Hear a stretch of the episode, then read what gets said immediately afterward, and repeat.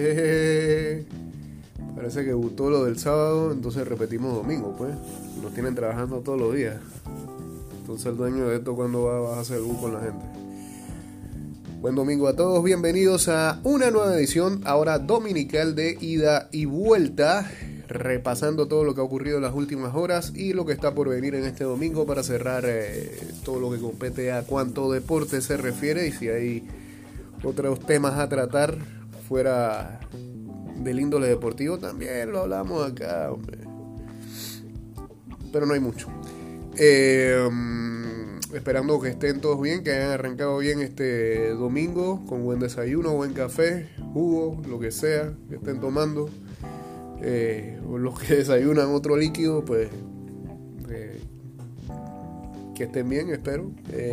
o la están siguiendo de anoche, no sé.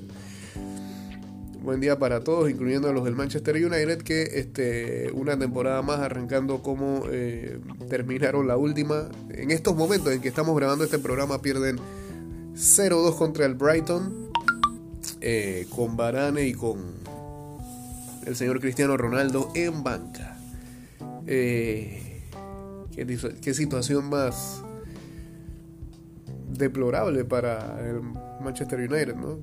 Tan así está arrancando esta nueva versión con Ten Hag en la banca, pero eh, ¿qué culpa tiene el hombre? Se acaba de llegar, de sentarse ahí. Eh, nada. Bueno, eh, manos a la obra, vamos a arrancar. Primero que todo, Estados Unidos ganó el ah, Campeonato Mundial Sub-12 de Béisbol, derrotó 10 carreras por 2 a Venezuela en la final eh, y eh, los norteamericanos hasta el final demostrando su favoritismo en este torneo eh, barren prácticamente con todos sus rivales y, e incluso la final se decantó de manera bastante categórica para ellos 10-12 entonces ganaron la final los estadounidenses campeones del béisbol sub 12 que se jugó allá en Taiwán y que tuvo la participación de Panamá, que este, no pasó de ronda de grupos y terminó en eh, la ronda de consolación en el puesto número 8, por debajo de Japón, que quedó séptimo. Ah, hablando de béisbol, ayer también eh, actuación del panameño Jaime Barría eh, como abridor, primer partido que habría barría esta temporada ya que eh, lo había hecho más que nada como relevista y pues cargó con la derrota en el encuentro en el que eh, el equipo de los Angels que anda muy mal eh, perdió apenas dos carreras por uno en una doble tanda que había ayer contra los marineros de Seattle. hoy estamos a. Búsqueme aquí, 6 de agosto, por favor. Que se nos fue esto. Aquí está. Eh, las dos carreras que le anotaron a Barría fueron producto de eh, un cuadrangular de Ty France con un hombre en base en la baja de la tercera entrada y pues nada, Barría al final se fue con eh, cuatro entradas, dos tercios, tres imparables, dos carreras limpias y no andaba muy bien en cuanto a su control, eh, recetó cuatro bases por bola, así que eh, cae Jaime Barría en eh, el partido que le tocó abrir el día de ayer. en más del béisbol de las grandes ligas, los Dodgers de Los Ángeles siguen intratables y ayer consiguieron su séptima victoria consecutiva, derrotaron a los padres de San Diego desde que Soto está 1-3, es más la bulla que hicieron por. ¡Ay, Soto, Soto, Soto! Y no es JC. ¡Ay, Soto, que llegue, que llegue, que llegue! Ay, lo quieren los Yankees, lo quieren los Cardenales, lo quieren los Dodgers.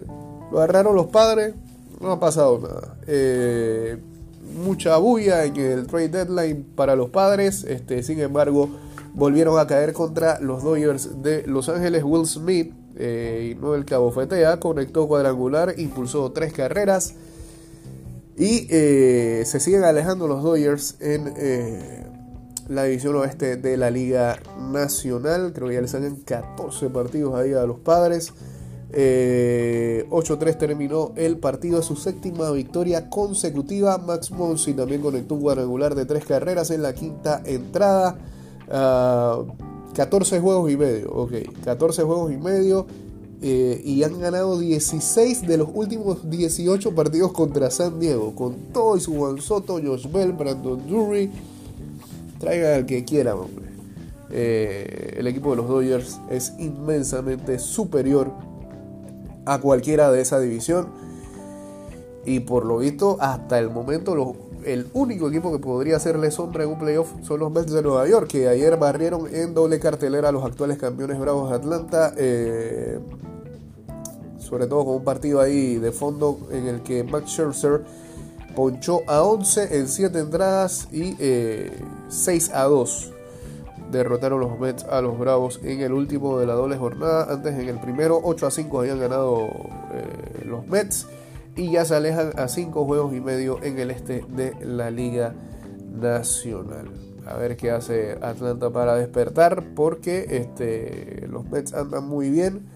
Eh, lo que batea Pita Alonso y Lindor es increíble. Eh, siempre en base, siempre impulsando.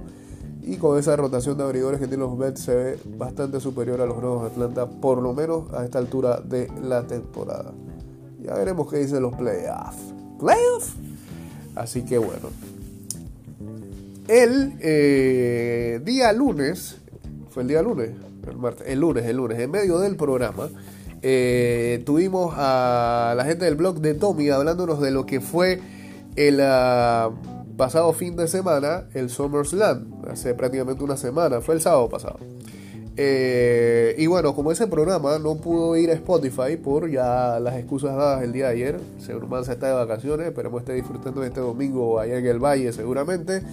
Eh, ese programa no, no pudo ir a Spotify, ni a Apple Podcast, ni a Google Podcast, ni a Alcor.fm. Así que para que no se pierda el registro del resumen de lo que ocurrió en SummerSlam, eh, vamos con esa nota del de, blog de Tommy y que fue lo que ocurrió la semana pasada en una WWE que cada vez tiene más el toque nuevamente de Triple H porque está trayendo a todos sus súbditos, eh, a todos sus pupilos de eh, NXT que tenía cuando lo manejaba él y le está dando este bastante tiempo aire tanto en Raw como SmackDown y hay mucha gente que está aplaudiendo eh, esa iniciativa. Se nota la diferencia entre eh, lo que hacía Vince McMahon ya retirado y lo que eh, está haciendo nuevamente Triple H como mente creativa de estos programas. Así que aquí está el blog de Tommy con el resumen de lo que fue el pasado SummerSlam.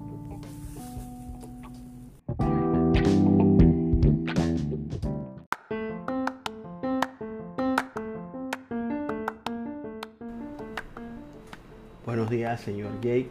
Buenos días a todos los oyentes de ida y vuelta. Sean bienvenidos nuevamente al blog de Tommy, donde vamos a comentar lo sucedido en dos eventos luchísticos que se han dado recientemente. El primero es el SummerSlam de la WWE, o mejor conocido como el Vainazo del Verano, que se llevó a cabo en la ciudad de Nashville, Tennessee. Como primer combate se defendió el campeonato femenino de Raw Bianca Belair retiene venciendo a Becky Lynch. Luego la superestrella de YouTube, del boxeo, del MMA, de lo que usted quiera, Logan Paul vence al Miss. Cabe destacar que Logan Paul ya tiene un contrato de part-timer con la WWE. Y aquí comienza una patria porque en la lucha por el campeonato de los Estados Unidos, el panameño Bobby Lashley vence a Theory en cuatro minutos por rendición. Desde que se fue el señor Vince McMahon, Theory lo han trapeado por todos lados. Vamos a ver qué sigue para este señor. Luego tuvimos una lucha en pareja sin descalificación donde los misterios, Rey Misterio y su hijo Dominic, vencen al Judgment Day, Finn Balor y Damian Priest, que hace como un mes y medio les cambiaron la historia, que sacaron a Edge el grupo pasó de ser algo muy cool a algo de lo más normalón. Mano a mano, directamente desde la NFL, Pat McAfee venció por conteo de tres al señor Happy Corbin en un combate por los campeonatos undisputed o unificados de la WWE los usos retienen nuevamente, esta vez derrotando a los Street Profits, o como dice mi amigo JC, los maleantes estos. Luego tuvimos un combate por el campeonato femenino, pero esta vez de SmackDown, donde la campeona Liv Morgan vence a Ronda Rousey y a Ronda Rousey no le gana es que ni a un mosquito. Definitivamente que este round de ella no ha sido nada bueno, una lucha que duró menos de 5 minutos. Y en el combate estelar, una lucha de último hombre en pie, donde la única forma de vencer es que tu enemigo quede fuera por 10 segundos. El campeón, el campeón de todos, el jefe tribal, Roman Reigns, vence a Brock Lesnar en una lucha de part-timers porque ya Roman Reigns ya no sale todos los días, es un Brock Lesnar más. Vamos a ver cómo sigue con este campeonato.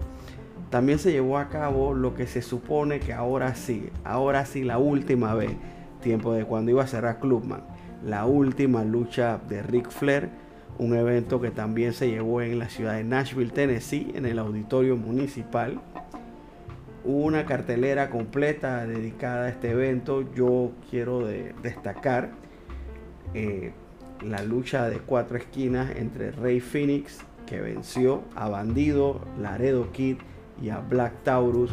Una lucha full estilo mexicana donde el público que venía bien lento y bien silencioso y se prendió esa vaina.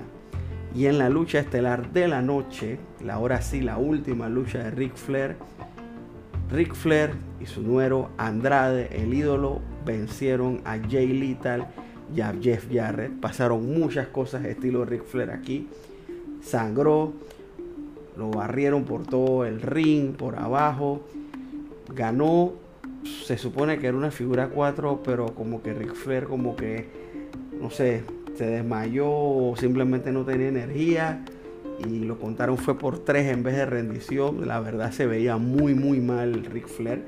Incluso cuando ganaron, él no se pudo levantar de una vez. Eh, Andrade se vio que estaba pidiendo una botella de agua urgente para el señor Flair. Apenas se pudo levantar. Se bajó del ring, dijo unas palabras, le agradeció a todo el mundo. Yo en lo personal deseo que esta de verdad, verdad, haya sido la última lucha de Ric Flair porque si él sigue montándose un ring, lo que va a pasar es una desgracia. No sé qué opiniones tengas tú de estos eventos, Jay, y que pasen todos un excelente día.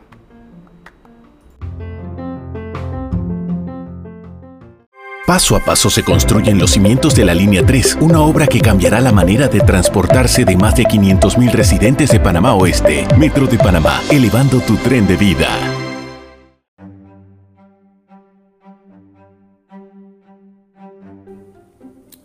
Bueno, antes de pequeño cambio ahí nos habló el blog de Tommy acerca de lo que fue el SummerSlam y también nos habló de el retiro de Ric Flair, este y bueno, eh, Tommy ahí tenía el deseo de que Ric Flair no apareciera más nunca en nada, pero no se le cumplió porque tan solo ayer Ric Flair apareció eh, en, una lucha, en una lucha junto a su yerno Andrade en eh, Puerto Rico, en lo que era el aniversario número 49 de WWC lo que estoy tratando de buscar es si tuvo acción. Me parece que simplemente estaba acompañando ahí a, su yerno, el señor Andrade, eh, en, lo que era un evento allá en eh, la isla del encanto de Puerto Rico, en donde Andrade enfrentaba a Carlito, que lo recordamos también en la WWE, allá en Bayamón, en Puerto Rico. Eh, Puerto Rico está cabrón, está cabrón, dice Bad Bunny. Bien. Hey, hablando de Bad Bunny, este. Ese concierto que va siempre en el Robert Fernández. Ayer, este, nuevamente volvió a ser eh, noticia todo esto que tiene que ver con la cancha del Robert.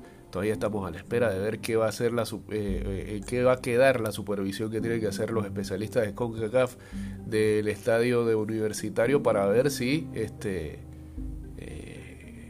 pueden los equipos de LPF que están en octavos de final, tanto Alianza como la llave de Sporting y Tauro, eh, jugar, enfrentarse en los octavos de final de la CONCACAF League.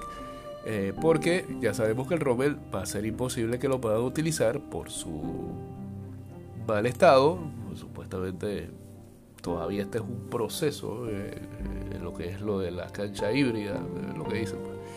Y, nada, también sabemos que la semana que viene es el concierto de Mark Anthony. Si es que se presenta, pero eso no es el problema, porque ya ahí está toda la estructura botada, ¿no? Bueno, ayer vimos que en redes, este, el director de Pan Deportes indicaba que eh, la, el Robert Fernández no va a ser utilizado más para conciertos eh, después de los de Mark Anthony. Ya no se puede hacer nada. Entonces mi pregunta es qué va a pasar con el concierto de Bad Bunny. ¿Qué va a pasar con el concierto de Daddy Yankee?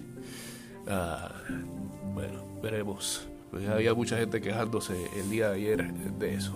Y veremos también la próxima semana qué es lo que va a pasar si el universitario, este, si la cancha del universitario pasa el filtro de CONCACAF y los equipos del EPF no se ven afectados para sus duelos de octavos de final de CONCACAF League. Cada bloque que grabo tengo la nariz peor que la otra. Pasándola mal con un resfriado ahí que me dio de pronto, pero bueno, este. Y hay alta congestión. Ah, pues, ¿qué más ha ocurrido en las últimas horas? Eh, hablando de equipos de LPF, ayer eh, fue una jornada interesante. Bueno, todavía no ha terminado la jornada, faltan dos partidos el día de hoy de la jornada 3 de la LPF. Pero ayer domingo, eh, por lo menos hubo un partido en donde hubo alta cantidad de goles. No, espérate, pero ¿qué, estamos hablando? Ayer hubo nueve goles en total en los tres partidos, a razón de tres por, por encuentro incluyendo lo del clásico. Eh, Joseph Cox está que se sale en este inicio de torneo con el equipo de universitario. Eh, le ganaron a Veraguas. Eh, goleada de Guerrera, eso lo vio el señor Macaulay que anda por allá por los lados de Chitré. Eh, cinco goles y bueno pues ya que estamos hablando del señor Macaulay, que mejor que él nos explique lo que pasaron en estos dos encuentros eh, y después nos va a hablar del clásico nacional. Así que adelante, señor McCollin.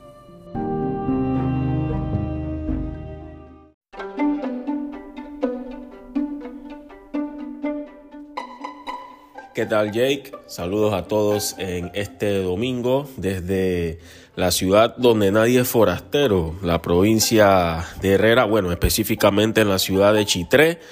Eh, un gusto que me hayas tomado en cuenta para poder hablar un poco sobre lo que sucede en la LPF. Y bueno, voy a usar la misma introducción que tengo pensado, tenemos pensada para el programa de lunes en Bitácora Deportiva. Y es que tres fechas no son suficientes para decirte cómo va, va a terminar tu equipo, pero sí son suficientes para empezar a preocuparte. Hay varios equipos que yo pienso que ya deberían em, comenzar a preocuparse, a buscar soluciones y las soluciones tienen que ser en corto plazo porque ya a mitad de semana tenemos otra fecha. Bueno, empezando con lo ocurrido el viernes, un equipo que ya tiene que preocuparse sin duda es el San Francisco, que apenas tiene un punto en nueve fechas, empató sin goles, me sorprende el resultado ante el Atlético Chiriquí, más por el comportamiento defensivo de ambos equipos y los resultados que han tenido en sus duelos recientes. José Cubilla, sin duda el arquero del Atlético Chiriquí, fue la figura del partido, sobre todo por lo que hizo en la primera parte. El equipo chiricano de Dairon Pérez eh, había propuesto también, tuvo menos llegadas, pero trató el balón de tal forma de que minimizó la posibilidad que el San Francisco pudiera controlar más el partido. Tuvieron algunas ocasiones, pero llegó un punto donde el Atlético Chiriquí pensó que el empate pues era un resultado más que bueno, pensando en lo que se aproxima esta mitad de semana porque el Chiriquí no sale de la chorrera, le toca enfrentarse al Atlético, eh, perdón, al Club Atlético Independiente. Lo ocurrido ayer sábado, pues eh, tres, bueno, dos goleadas, dos goleadas y donde prácticamente eh, no hubo respuesta, hay que decirlo. El equipo del Club Deportivo Universitario se impuso con mucha claridad ante el Veraguas United, que es otro de los equipos que ya debe preocuparse por la situación del descenso y porque tampoco tiene gol. Perdió 3 a 0 ante el equipo del Club Deportivo Universitario. Y bueno, uno que está en buen momento es Joseph Cox, quien anotó dos goles. No sé si tenemos que llegar ya al punto de cantar ese tema de que Joseph is on fire o Cox is on fire, your defense is terrified. Bueno, no sé si vamos a llegar a ese punto todavía con Joseph Cox, pero cinco goles en tres fechas te dice lo bien que está entendiéndose este equipo en el ataque o lo mucho que le consigue generar después de estos tres primeros encuentros del universitario. Veraguas United creo que no no hay que darle mucha vuelta al asunto. Me parece que el martes, cuando se enfrenta ante el San Francisco, el que pierde creo que va a tener que cambiar desde director técnico, porque la cosa no, no pinta bien en el equipo del Veraguas United. Eh, creo que pinta peor que en el equipo del San Francisco. En Chitré, pues un partido de un solo lado, una goleada histórica. Perdió el Herrera FC 5 por 0 ante el CAI. Se deleitó el equipo del CAI, cada vez más se parece al CAI de los entrenadores anteriores, me refiero a Fran Perlo, me refiero también a Iván Guerra. Este es un equipo que la base de la plantilla y todos los que están involucrados o han estado involucrados con el equipo de alguna forma conocen la idea, la ideología de juego de este equipo. Yo pensaba que iba a costar verla en desarrollo con el paso de, esta, de estas jornadas, pero Franklin Narváez está demostrando que como entrenador también ha tenido cambios importantes y lo está aplicando bien con el equipo. Víctor Ávila respondió con doblete viniendo desde la banca en un partido que ya estaba prácticamente resuelto donde Brandon Caicedo se reencontró con el gol. Eh, también había anotado Rafael Águila y Marlon Ávila había anotado en este compromiso que preocupa también para el equipo herrerano que a pesar de que eh, jugó su primer partido en casa pues podemos decir que es apenas su segundo partido. Es apenas su segundo partido del torneo, tomando en cuenta lo que sucedió en la primera fecha y que no queremos recordarlo. Eh, que tiene ese partido reprogramado, pero también se debe preocupar porque a diferencia del resto, donde decíamos que tres fechas ya deben preocuparse, un 5 a 0 sin duda que ya comienza a ponerte otras cosas en la mente, ¿no? Así que vamos a ver qué sucede. Yo sí tengo que ser bastante franco de estos cuatro equipos que se tienen que preocupar, y te los enumero así eh, en orden descendente, desde lo más crítico hasta lo menos crítico, Tauro, San Francisco, eh, Veraguas eh, United y también el propio Herrera FC. Los dos últimos tienen un problema que es la plantilla que está demasiado limitada a mi concepto. Y bueno, los partidos para hoy domingo cierra la jornada con Potros Alianza en el Javier Cruz y Sporting San Miguelito ante Lara Unido en el estadio del Complejo Deportivo Los Andes, 4 de la tarde, 6 y 15 respectivamente. Saludos Jake.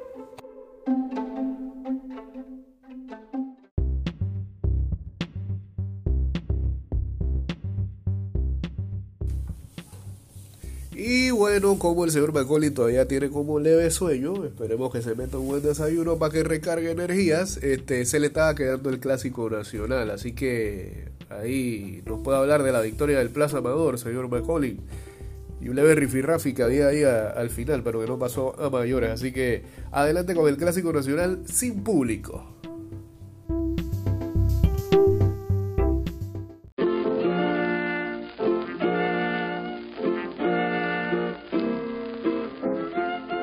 Sí, Jay, como esto es ida y vuelta y tú sabes que aquí hay que corregir al paso, eh, pensé que había hablado del clásico. Bueno, casi dije poco o nada. Lo ganó Plaza Amador, un juego cerrado, eh, donde nuevamente se jugó sin público. Ese gol tempranero anotado por José Rivas, que no le hemos visto muchos goles tampoco con Plaza Amador, pues termina decidiendo el partido sigue Ricardo Huitrago demostrando con el pasar de los años que le sobra calidad, la pone a uso en el fútbol parameño y eso le sirvió para darle esa muy buena asistencia a José Rivas para el 1 por 0 eh, definitivo en ese partido. En el segundo tiempo pues Tauro atacó, atacó, buscó, no tanto con claridad como la debería tener con el plantel que tiene mucha dependencia en los desbordes de Ronaldo Córdoba, por momentos Víctor Medina, una sociedad entre esos dos jugadores que eh, vamos a ver cómo, cómo funciona con el paso de las jornadas, pero tienen poco tiempo para empezar a mostrarse. Y otro cero amargo para el Tauro Fútbol Club, pero este amarga más porque se trata del Plaza Amador y que termina en derrota. Hay algo de preocupación también en el lado del Tauro Fútbol Club. Vamos a ver qué sucede. Lo cierto es que Plaza Amador cada vez más se ve fuerte en este semestre y cada vez más por su forma de jugar está convirtiéndose en un equipo más complicado de lo que se veía el semestre pasado, donde se le notaba un poco más vulnerable a la hora de defender. Así que bueno, ese era mi aporte también sobre lo que se vio en el clásico nacional.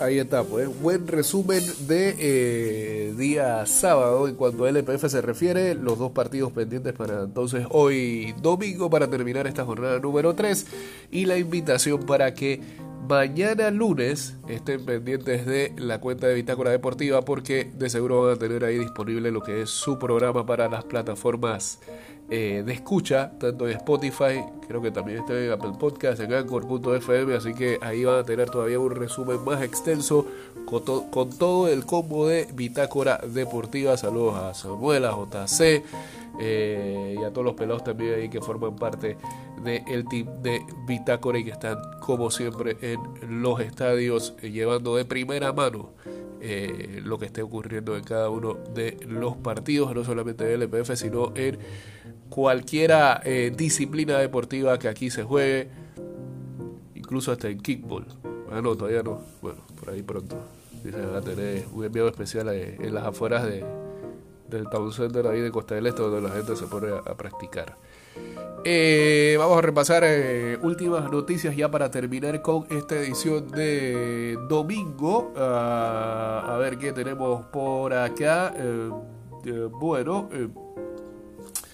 hay que decir que eh, Karim Home es noticia en la NFL y es que eh, le ha pedido a los eh, Cleveland Browns que lo cambien. Eh, pero parece que el equipo le ha dicho que no. él pidió un cambio después de que los Browns no le dieran una extensión de contrato.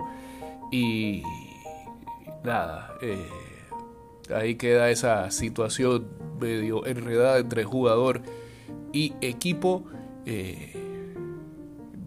Veremos qué, qué, qué, es lo que va a pasar eh, en las próximas semanas, porque puede que haya un cambio eh, a raíz de esta situación. Y el segundo running back del de, el equipo de los Browns, que está bueno para ser número uno en cualquier otro equipo, pues no, no tiene eh, la posibilidad de eh, conseguir el dinero que quería y le pide entonces a los Browns que lo saquen de ahí. Eh, acuérdense que el running back número uno de los Browns es Dick Chop y rinde bastante.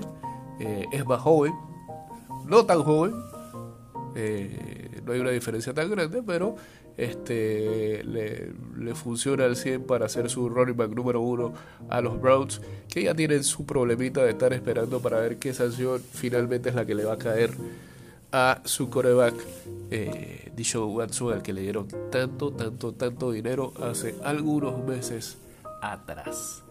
Ah, a ver, ¿qué más hay por acá? Eh, eh, bueno, sí, esta mañana se supo, eh, levantándose uno, de que el Sevilla ficha a Isco, el centrocampista de la selección de España, y que quedó libre tras dejar al Real Madrid.